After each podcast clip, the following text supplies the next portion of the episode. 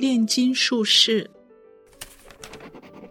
二零一六年初夏，我在马凯边缘的利奥城堡里找到了大仲马写炼金术士用的那个原型故事。城堡里留着炼金术士用过的烧杯、酒精灯和试管。这个炼金术士是十九世纪最传奇的人物之一。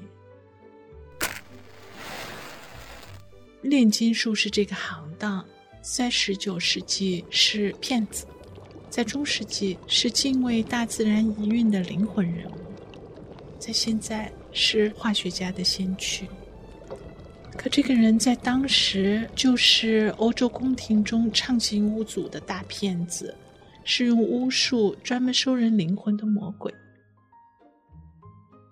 当这个炼金术士最后被在那不勒斯的歌德揭穿了底细，他被关进了城堡。城堡里的守卫甚至不敢跟他对视，就怕他从眼神里摄去了魂魄。所以，给他的食物都是从拐弯的井道里推下去的。二零一六年初夏，在他的球室床上放着游客为他特意带来的鲜花。从他球室的窗上望出去，是美丽丘陵后面圣马利诺山岗上的褐色层叠。